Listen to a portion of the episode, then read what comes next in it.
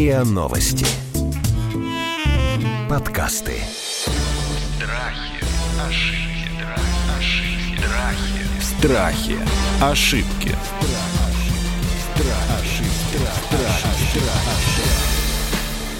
Здравствуйте, это подкаст «Страхи и ошибки». Меня зовут Наталья Лосева, и в этом сезоне мы говорим о страхах, об ошибках и берем темы как практически, так и философски, но всегда ищем какой-то выход на самом деле.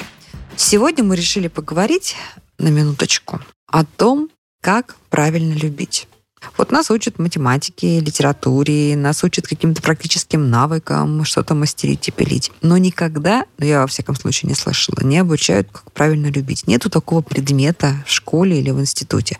Вот давайте попробуем разобраться, как это делать, но хотя бы в нашем подкасте. И мы будем говорить об этом с кандидатом психологических наук, доцентом, заведующей кафедрой социологии и психолого-социальных технологий Московского городского университета Ларисой Овчаренко и клиническим психологом, когнитивно-поведенческим психотерапевтом, основателем психологического центра Григорием Мисютиным. Здравствуйте, дорогие коллеги. Приветствую вас. Здравствуйте. Что такое любить?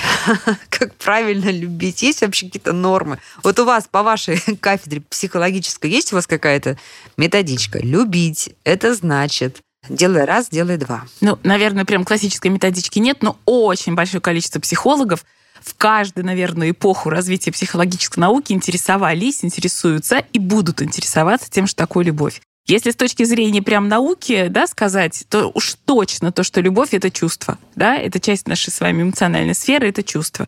Чувство наполнено очень разными эмоциями, эмоциональными состояниями, переживаниями, очень-очень-очень разными. И в этой связи да, мы скажем, наверное, о том, что вот любовь это для каждого будет свое что-то, да, но когда я люблю, я испытываю определенное количество переживаний, выделяется огромное количество различных химических элементов, да, когда я люблю.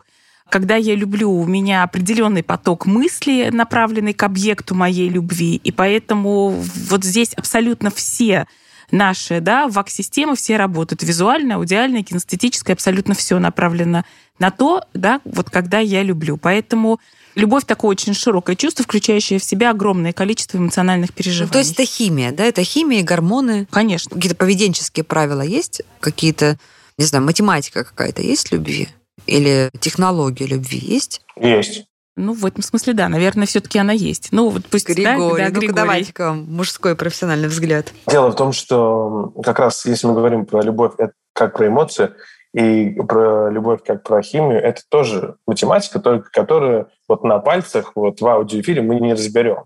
Давайте разберем то, что мы можем разобрать на пальцах. И если мы сейчас не будем брать то, как люди влюбляются друг в друга, мы поговорим о том, как любить, когда уже есть отношения. Вот сто процентов. Вы вот прям сняли с языка, потому что я понимаю химию и биологию любви в этом болезненном периоде. А многие действительно, ведь многие эксперты, ученые называют состояние острой влюбленности болезнью. Да? Человек даже физиологически переживает как болезнь. Ну вот все, вот прошло вот это облако вулкана, взорвалось, лава выплеснулась, значит, и потом наступают будни, да, и химия любви заменяется уже какой-то там технологией, какими-то поведенческими правилами. Здесь, я так понимаю, начинаются ошибки основные, да? Что такое? Вот давайте вот ваша часть. Да. Любовь после острой влюбленности. Это работа. Любовь — это работа. А если мы говорим про любовь как про эмоцию, ее основной посыл — это заботиться о ком-то, о ком-то конкретном, кого мы любим. И тут мы можем брать любовь в очень широком смысле, можем любить свою книгу и заботиться о ней, чтобы она была в порядке. Можем любить своих котиков и собачек и покупать им все самое лучшее и холить или леять их. Мы можем любить своих родителей, мы можем любить э, своих коллег, но еще есть любовь, которая порой бывает сложнее всех остальных. Это любовь с другим человеком, с кем мы создаем свою особую среду. И когда мы влюбились безответно, это одна история.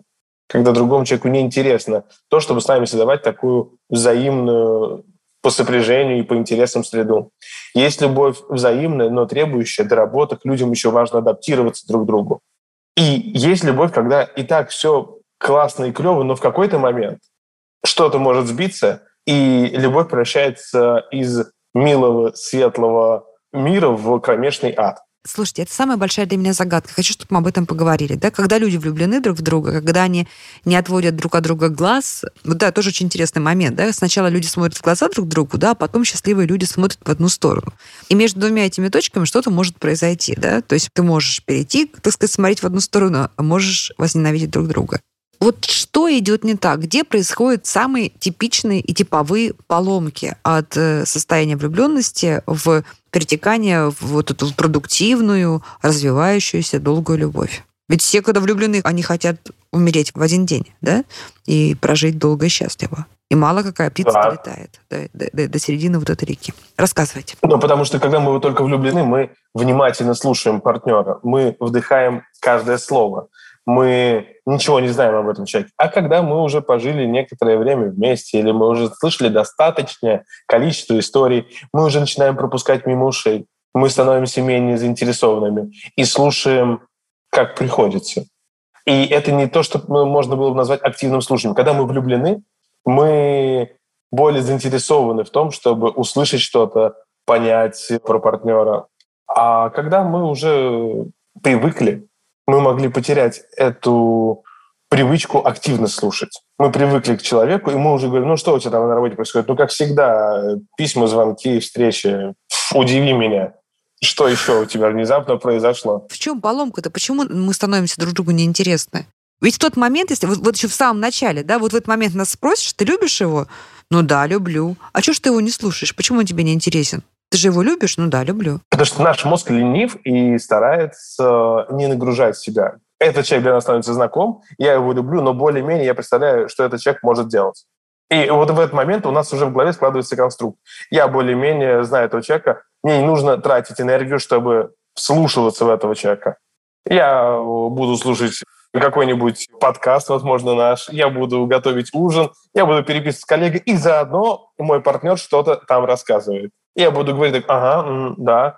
И люди, когда понимают, что их не слышат и не слушают, когда они внимательны к их просьбам, чувствуют себя эмоционально уязвленными.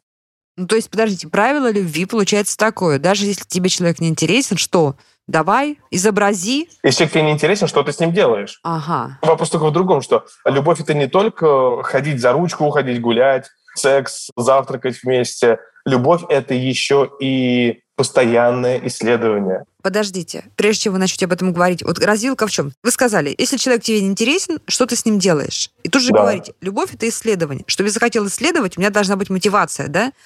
А получается, что как бы я обязан, да, я должен напрячься, я должен применить к себе какие-то невероятные усилия. И вот этого человека, к которому я привык, который мне не интересен, побудить в себе новую волну к нему интереса ну, как бы получается, искусственно, да, через силу? Или честнее все-таки а, сказать, что, ну вот, любви не случилось? Или там мы ошибались?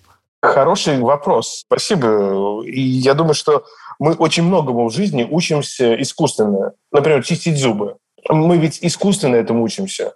Мы эту привычку, как человеческий вид начали э, прививать маленьким особям, чтобы они вырастали и могли эту привычку использовать самостоятельно. Интерес к партнеру — это может быть искусственный, но очень полезной привычкой, которая со временем встраивается, поведение становится естественным. Это можно увидеть в примере того, как герои телесериала «Теория большого взрыва», к примеру, Шелдон и все прочие герои, в принципе, тоже учились выстраивать отношения с девушками как они учились быть внимательными к тому, что говорят их партнерши. И как они учились делить пространство между миром своих интересов с миром того, что есть у моего партнера. Ну, и девушки тоже учились тому, как понимать интересы их молодых людей к комиксам, фантастическим героям и всякой гиковой культуре, которая там широко представлена. И вот этот вот как раз искусственный, но выраженный интерес – со временем позволяет нам получить массу выгод, потому что мы узнаем о партнере то, что позволяет нам увидеть его заново. Это был одним из, э, кстати, ключевых выводов, которые получили в своем исследовании Джон Готман и Джули Шварц. Именно о том, что это ключевой момент для того, чтобы сохранялись отношения. Я сейчас ссылаюсь на исследование Института Готмана и главный исследователь Готман, но все-таки То, что способность быть заинтересованным, это то, что приводит, например, и Стивен Кови в своих семинарах и в книге «Семь навыков высокоэффективных семей». Быть заинтересованными в партнерах и в семье. А еще какие шесть навыков? Э, быть проактивными, работать над миссией. Они привязаны к концепции того, чтобы было нечто сплочающее, и быть внимательными, помнить о том, куда мы все хотим идти, какая у нас миссия, какая миссия у всех остальных. Страхи, ошибки. Страхи. Ошибки.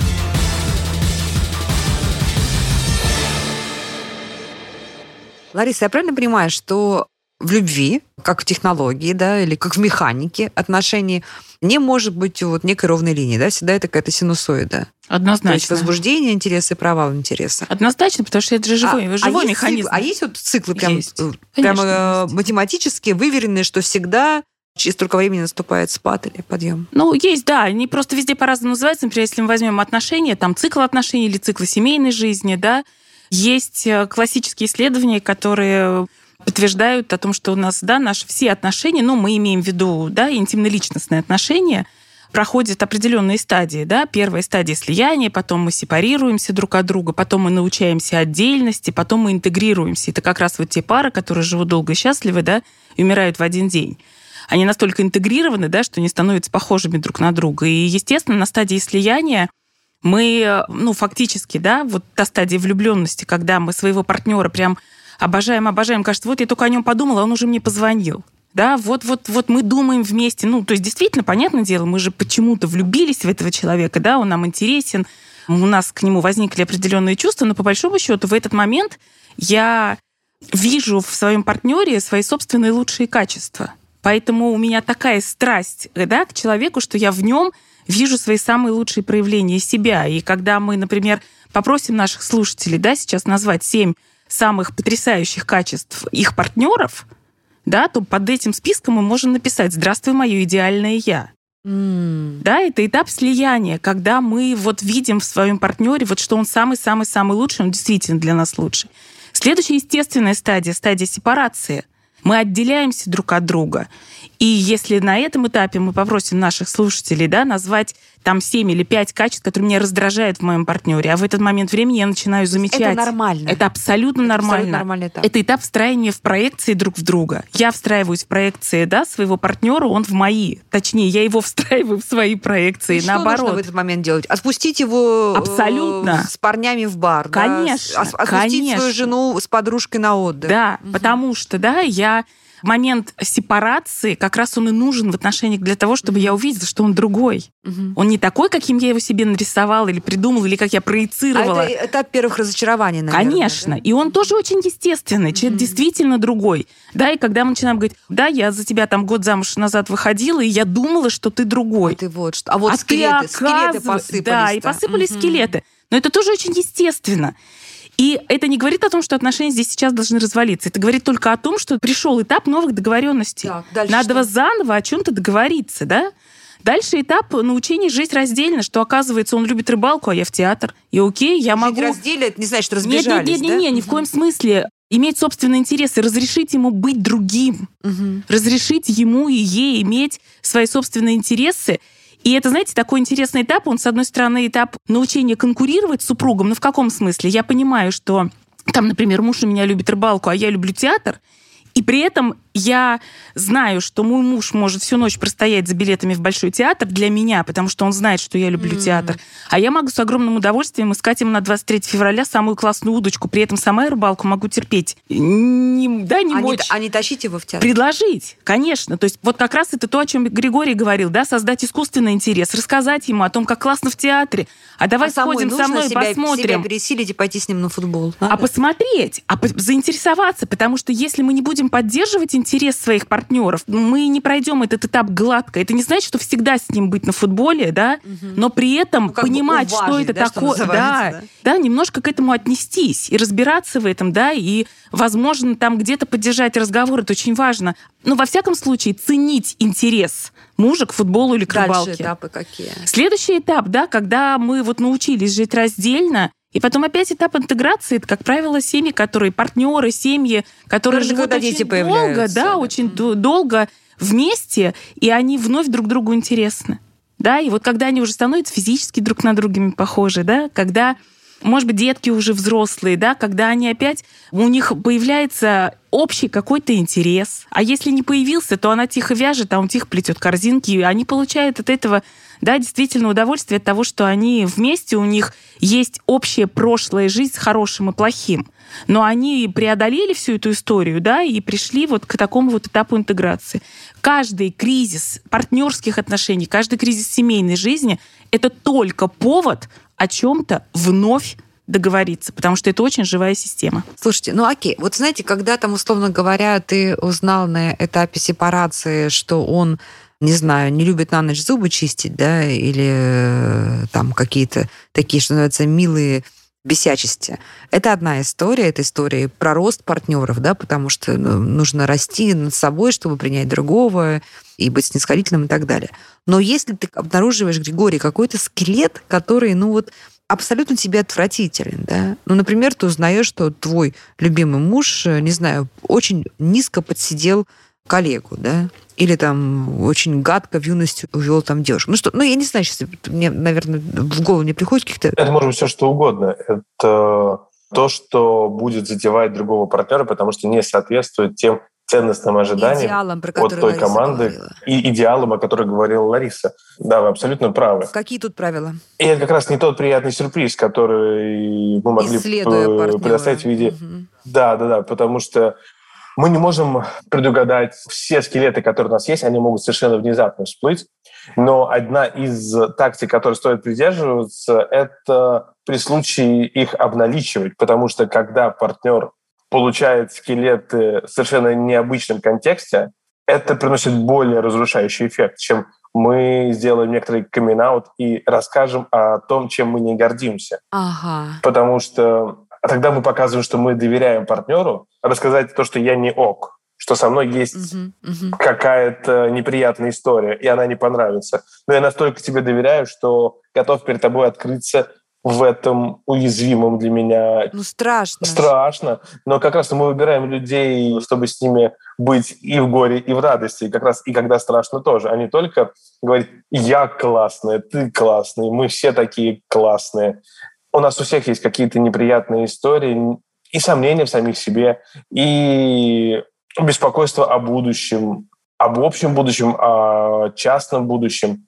И если мы можем об этом говорить, и это становится привычкой, тогда мы не делаем из этого драмы. Когда мы говорим о том, что я не знаю, каким будет будущее, или, слушай, сейчас не очень стабильное время у нас в работе, давай не брать вместе ипотеку, это не звучит как то, что мы расходимся. А фраза про то, что давай сейчас не брать ипотеку, звучит о том, что давай вначале все взвесим и к этому лучше подготовимся. Это уже не звучит так уязвляюще. И вот просто еще один момент в, дополнение тому, что говорит Григорий, да, когда нам сложно принять какой-то, ну вот какой-то поступок не очень лицеприятный, да, нашего партнера, здесь очень важно отделять человека от его поступка. Абсолютно. Ну, это вообще Я важно. Да, поэтому вот здесь это поможет, да, принятию, что, ну, были какие-то обстоятельства, почему-то он так, ну, вот почему-то он так сделал, но при этом, да, человек и его поступок все-таки в данном случае разделяются, и тогда нам легче вот с этим принятием, да, в данном случае работать и как-то его объяснить, ну, и принять, да, что так было, да, вот, ну, мир вообще не идеален. Ну, заметка не полях. Я-то вообще считаю, что в 99,9% случаев люди совершают гадкие поступки, оправдывая себя неосознанно, да, то есть мне очень сложно представить, что есть какая-то заметная выборка людей, которые делают гадости, осознавая, что они делают гадости, да, и делая это специально и намеренно. Ну, во всяком случае, идеалистически хочу, хочу думать так. Хорошо. Вот если интерес, тем не менее, партнеров друг к другу падает, да, и вот эта фаза затянулась, Сейчас вопрос будет к Григорию. Такой прям бытовой женский вопрос. Это правда, что мужчине нужно всегда чувствовать себя вот тем охотником и преследователем? Или это какая-то вот такая уже какой-то, ну, такой заскорузлый стереотип? Если мы берем это в узком смысле, это стереотип. Потому что на самом деле долгосрочное партнерство не строится на принципе охотника и добычи. То есть советы подружек, давай-ка ты сейчас уйдешь и отключишь телефон, и он три часа, а ты тогда оденешься красиво, уложишься, потом три часа не будешь на телефон отвечать, чтобы он подумал. Ну, вот все, что там в женских чатиках. Это, опять же, это про то, что если партнер один отпускает второго партнера на вечеринку с друзьями, с коллегами и доверяет партнеру в том, что наша договоренность о том, что мы выбираем друг друга, работает не только когда я держу вот рядом за руку и озираюсь по сторонам, чтобы никто не посмотрел, а в том числе это, эту ценность проносят оба партнера.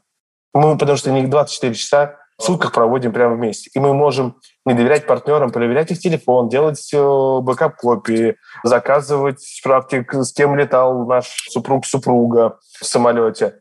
Это не позволяет доверять, безусловно, доверять партнеру, потому что мы знаем, какой человек с нами рядом. Мы можем накладывать наши ожидания на реальность и смотреть, это работает или нет.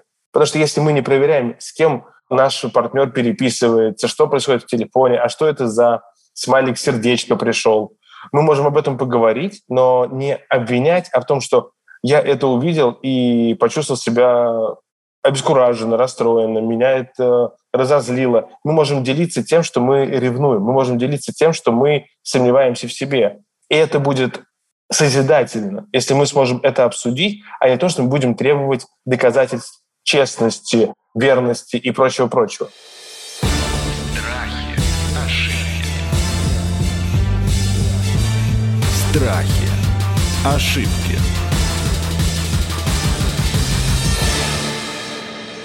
У меня вопрос такой глобальный. Как правильно партнерам договориться изначально? Ну, или договориться вербально, или подразумевать, неважно. Что вот мы входим в отношения, в которых будут там кризисы, бури, спады и так далее, и мы вместе работаем до победного, да, вот до упора. Мы сохраняем нашу любовь, потому что так надо. Или договориться, что вот должен наступить какой-то момент, когда мы даем друг другу право эти отношения прекратить, потому что мы понимаем, что эта любовь себя исчерпала, то есть любовь конечна, да, то есть или идем до конца вместе, и мы вот такие вот в одной связке два партнера до тех пор, пока, не знаю, там смерть не разлучит нас, либо мы честно позволяем друг другу остановиться и быть э, э, счастливыми, например, с другими людьми. Мне кажется, здесь вот это про реальную, да, про такую, что называется, настоящую невротическую любовь. Потому что когда мы говорим о о любви, то я говорю, да, о том, что я тебя люблю, но я понимаю, что ты можешь быть счастлив с другим человеком. И я тебя отпускаю, потому что я тебя люблю, да, для того, Ох, чтобы ты был счастлив. сила должна быть. Очень сильно. А невротическая любовь, да, это история про то, что ты можешь быть счастлив только со мной. И поэтому, да, вот ты должен быть со мной или должна быть со мной, потому что только со мной есть вот эта история про счастье. То есть, по большому счету, вот то, что очень сложно, это действительно очень сложно, но мне кажется, это вот как раз самая честная позиция, да, что мы, конечно, мы работаем, и тут я с Григорием абсолютно согласна, что построение любых отношений, и несмотря на то, что любовь — это прям чувство, чувство, чувство, но это механика и работа для поддержания что называется, стабильность, она может быть очень по-разному выражена, но, да, вот в основании ею быть. И когда я понимаю, что если, да, вот моему партнеру плохо со мной, вот ему плохо, да, вот уже исчерпали эти себя чувства, то вот честнее было бы, да, разрешить ему быть где-то в другом месте. Григорий, на берегу надо договариваться об этом? Договариваться на берегу. Договариваться на берегу не обо всем сразу, но взять некоторый ориентир, что мы с тем новым, с чем сталкиваемся, пробуем договориться, вести такое сервисное время, когда мы собираемся на работу, что нам нужно умыться, не знаю, выпить чашку кофе. Какое-то время, которое мы не прописываем как встреча с друзьями, работа, но мы закладываем его в ту временную разницу между тем, когда я просыпаюсь и когда я выхожу на работу. Мы некоторое количество операций, чтобы подготовить одежду, себя закладываем. Вот нам нужно и в отношения закладывать это сервисное время, чтобы мы могли обслуживать отношения. Как машину мы привозим на сервис, чтобы она продолжала нам служить, так и отношениям важно качественное обслуживание, что мы говорим. Мы не обо всем сразу можем договориться. Есть очень классная штука, который называется «36 вопросов», который чаще всего можно найти в интернете по тегу «36 вопросов для того, чтобы влюбиться». Это разговор о ценностях. Мы можем на берегу начать, по крайней мере, узнавать о ценностях партнера и подумать над своими ценностями. И тогда понять, насколько мы не только внешне симпатизируем друг другу, но и насколько нам эмоционально комфортно быть человеком, который говорит о своих ценностных вещах и как человек реагирует на наши ценностные декламации, когда мы самопрезентуем себя. Вот договариваться о том, что мы стараемся заботиться о друге. Это такая становится миссия этой пары. Потому что мы договариваемся о том, как мы живем, как мы функционируем, как мы заботимся друг о друге, что будет сигналом о том, что мы уязвили друг друга, что будет сигналом, что мы расстались, а что сигнал о том, что мне нужно время, чтобы прийти в себя после того, как я себя почувствовал, почувствовала некомфортно в паре. Чувствовать себя некомфортно в паре – это нормально. Мы можем испытывать дискомфорт. И это нормальная обратная связь. Мы живые люди, нам может что-то не понравиться, мы можем недопонять друг друга, мы можем вообще в целом быть более уставшими и более раздраженными, и поэтому нас раздражает партнер. Если мы договариваемся о том, что некоторое искусственное набирание расстояния, такой набор э, расстояния одного партнера от другого, это тоже нормально. Это не расставание. Это такая функциональная передышка для того, чтобы восстановиться, чтобы работать и идти дальше. Давайте, наверное, финальный вопрос. Хочу от вас тоже практического ответа. Когда один партнер говорит о том, что я считаю, что наши отношения себя исчерпали и правильно уйти, а второй партнер искренне убежден, что это только кризис и нужно работать. Как быть в таких ситуациях? Говорить. Если я, например, заинтересована в отношениях, да, и я понимаю, что это только кризис, то я прям партнеру честно про это говорю. То я доказываю. хочу... Я должна что, математически доказать? Смотри, это еще кризис, да, ты меня опять полюбишь через 54 дня. Но мне кажется, это не будет работать. Хотя, может быть, есть такие, да, прагматики, для которых и это тоже будет работать. Но в целом, мне кажется, здесь надо занять такую позицию, да, о том, что для меня наши отношения очень ценны, да, и я очень хочу вот сейчас, да, я так это вижу, что я очень хочу попробовать их сохранить. У нас с тобой было очень много хорошего, мы с тобой когда-то друг в друга влюбились, да, мы с тобой очень много чего прошли. Вот для меня это представляет ценность. Я хочу эти отношения сохранить. Если ты тоже, да, хотя бы не против это попробовать, то вот моя, да, вот мое такое движение все-таки вперед, да, для того, чтобы эти отношения, ну, попробовать сохранить. Хорошо, Григорий, с позиции другого человека, который убежден рационально, эмоционально, что отношения исчерпали и будет лучше для всех расстаться, а его партнер, соответственно, активно с этим не согласен. Как себя правильно вести? Об этом нужно договариваться. Так не хочет Пока мы не придем человек. к Он соглашению. Говорит, я тебя не отпускаю. Она, например, говорит, я тебя не отпускаю. Ты не понимаешь, А. это просто кризис. Есть другая женщина, это просто кризис. Об этом э, нужно говорить, что э, один партнер вкладывает в понятие «у нас кризис», а другой о том, что мне нужно уходить. Что имеется в виду? Потому что у нас может выйти очень глупая ситуация, э, как если мы говорим о том, что у меня сейчас очень классная компания, и мой собеседник может подумать, что я рассказываю про работу. Говорю, у меня классная компания сейчас, а я рассказываю про друзей. Ну, то есть нам, правда, нужно уметь слушать друг друга, потому что в каких-то мелочах мы можем промахнуться, и каждый живет своим пониманием, о какой компании, вот сейчас в кавычках, идет речь, о том, что это кризис. Для одних это кризис, это и да, мы расходимся, потому что это кризис. Если у нас сейчас кризис после двух месяцев, трех месяцев того, как мы начали отношения, что будет дальше? А для другого партнера, ну, кризис – это рабочая история, это можно преодолеть, и человек искренне не понимает, почему от него уходят, если есть кризис. Поэтому тут нужно договариваться, и прям как будто бы мы говорим на разных языках. И стараемся еще более уточнять, а что именно имеют в виду, и куда мы идем, и что для каждого из партнеров значит уходить, брать паузу, или пытаться удержать партнера, и что на самом деле является заботой, что является такой насильственной заботой, которая перестает выполнять функцию заботы и является насилием. Удерживать партнера, требовать, чтобы партнер работал над отношениями, дошел до семейного терапевта. Потому что терапия будет работать, если оба партнера готовы работать, а не когда это насильственная Короче, это мера. может быть проявление как раз в высшей степени нелюбви, да, когда ты партнер. Это, ну, это не любви, это контроль. Там, где есть контроль, там мало свободы. Где мало свободы, там нет пространства для того, чтобы мы могли быть достаточно свободными и заинтересованы в друг друге. В том, чтобы мы были заинтересованы в партнере и могли услышать потребности друг друга. Потому что если партнер говорит, мне нужно время, дай мне восстановиться, Мы должны услышать о том, что человеку нужно время, а не пытаться его трясти, как сливовое дерево. Говорит, нет, мне нужно сейчас все время, не уходи от меня. Чтобы он вернулся, нужно его отпустить, это точно. Друзья, мы сегодня с вами копнули в первом приближении тему любви как технологии, как практики или как механики. Да, мы говорили о том, как любить правильно. Ну, конечно, в основном мы говорили об отношениях между двумя партнерами. А разбирали мы это с кандидатом психологических наук, доцентом Ларисой Овчаренко и клиническим психологом и психотерапевтом Григорием Мисютиным. Это был подкаст «Страхи и ошибки». Присылайте нам, пожалуйста, ваши вопросы.